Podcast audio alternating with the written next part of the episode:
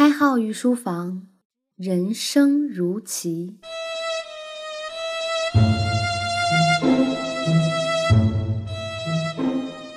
御书房的各位听官们，大家好，欢迎收听荔枝独播的开号御书房新版博弈论，我是开号。上节我们的尾巴是如何设置一个囚徒困境？估计很多伙伴双眼都冒着闪闪的红光。毕竟这样一个博弈模型，最后导出一个必然的结论，一定让我们都心向往之。如果能合理操纵，在战术层面可谓是技高一筹。那我们这节就来给大家讲述一下如何设置一个让参与者都无一幸免的囚笼。开讲之前呢，我们先来尝一道开胃小菜，方便大家回顾一下囚徒困境。股神巴菲特曾经提出过一个竞选筹资改革法案。他假定有一个亿万富翁愿意花十亿元作为捐助来推动法案的通过，民主党和共和党都可以选择支持或者不支持。如果双方都支持法案，法案将通过，两党不会获得赞助；而如果一方支持，另一方反对，支持方将得到十亿元的赞助，但是法案不会通过。如果双方都不通过，双方都不会得到赞助，法案当然也不会通过了。最终的结果很简单。双方不能提出反对的意见，因为你的否定将是对方拿到赞助金的必备条件。于是，一个囚徒困境被设计出来，而共和党和民主党面对的均衡只能是分文不取，还要支持法案。这是巴菲特假想的囚徒困境，虽然不乏理想的样子，但是给我们一个可贵的可能性：囚徒困境是可以被设定出来的。其实，囚徒困境非常好设计，我们日常生活中囚徒困境比较常见。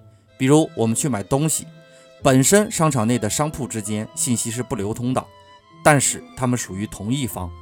当你走入一个店铺和老板讲价的时候，或许都会说别人家才卖八十元，你家为什么卖一百二？实际上你是试图设置一个囚徒困境，逼迫对方降价的。拍卖、竞标甚至广告行业都极其容易进入囚徒困境，尤其竞标广告，这明显是一个你不打广告，同行就会打广告。整个竞争领域逐步变为一个囚徒困境的环境。就拿我们最近特别热的百度问题来说，具体的经过大家比我清楚。我本人不怎么喜欢追热点哈，但是当时有人和我聊这个问题的时候，我突然觉得百度设置了一个囚徒困境，让竞价成为博弈各方的唯一选择。那么我们今天借百度这个例子来为大家分析一下如何设置囚徒困境。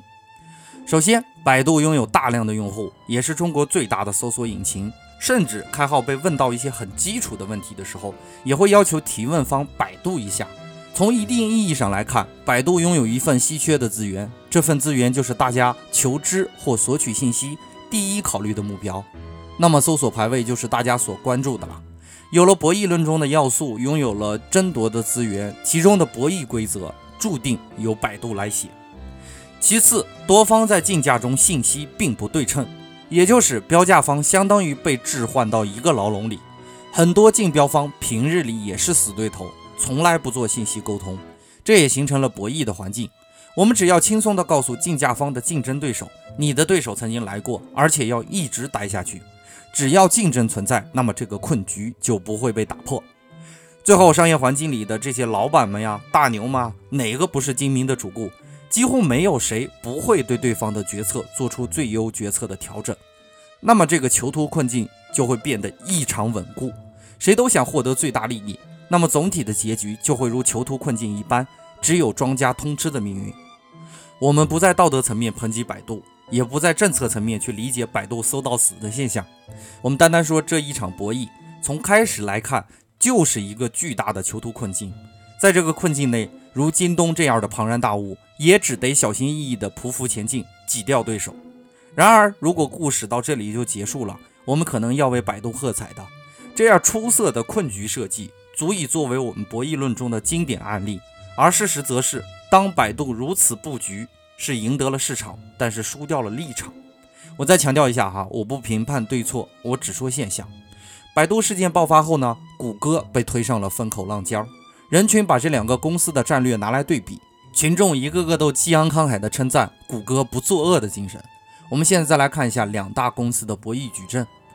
一般网友认为，如果谷歌不作恶，而百度若无其事，那么谷歌将会是获益方，百度会被网民骂到骂不动了。谷歌继续在这个制高点上。而如果百度也学习谷歌，将竞价模式取消，对于百度本身来说，在舆论层面扳回一局，这是基于道德或者伦常层面的考虑，这不能作为博弈的条件。而基于利益考量，现在百度和谷歌进行博弈，虽然谷歌是被群众给幻化出来拉下水的哈，我们假定谷歌一直保持原有策略，那么百度的大致方向可以假定为两种：一是百度大规模整改。这样，整个百度的收益以及员工将面临巨大的损失，这是一次入不敷出的忠诚。而如果百度原地不动或者做小部分的调整，利益也不会太受损伤，也是一种万全之策的背叛。那你说，人群为百度设定的囚徒困境，到底是在逼迫百度整改呢，还是逼迫百度不整改呢？当年百度为商家设下的牢笼，满足了广大用户的便捷。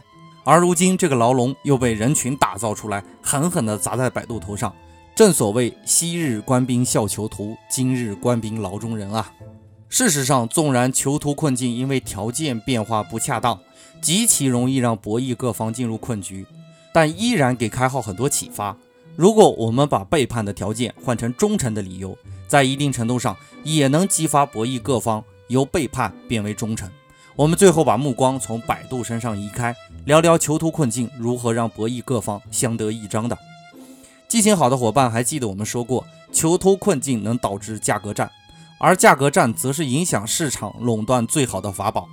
如果有一个大企业，它创造了一种生活必要产品，而它通过垄断经营控制了产品的输出，然后哄抬物价。如果这时候有一个小企业，同等产品以更低的价格介入市场，那么这种垄断局面就会被打破。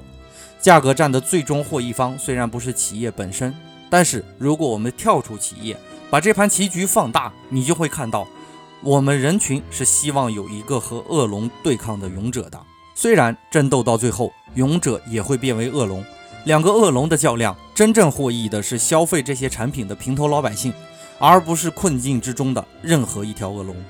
最后呢，开号还是要强调一下，开号今天讲了这节如何创造囚徒困境的节目，并非要真的希望大家能用囚徒困境来操作时态的发展。虽然《孙子兵法》里说上攻伐谋，但你要知道，不谋全局者不足谋一域。对于我们整个人生来说，那些谋略之术呢，在你生命中也只不过是一个不足一提的瞬间。善谋是因为你需要谋，如果你的世界足够纯净。谋略只是可笑的把戏而已。历史中那些辉煌的谋略者，哪个不是提心吊胆？从伍子胥的白发到李鸿章含恨签订不平等条约，在历史的那一瞬间，他们都做出了最好的决策。可是谁又向往这样的辉煌呢？从一定意义上来说，我们暂时的逃离了别人为我们设下的牢笼。可是谁又逃得了历史为我们设置的囚徒困境呢？我们再来看一眼《道德经》：信言不美，美言不信。善者不辩，辩者不善；知者不博，博者不知。圣人不积，既以为人，己欲有；既以与人，己欲多。天之道，利而不害；人之道，为而不争。囚徒困境的悲剧告诉我们一个很直白的道理：你只是想要的太多，而你从没有考虑过施予的力量。本节的内容就播讲到这里。如果你觉得我们的内容还不错，可以通过留言与开号互动，也可以关注微信公众号“开号御书房”。当然，我们的节目依然是荔枝独家播放。感谢您宝贵的时间，我们下节再见。开号御书房，人生如棋。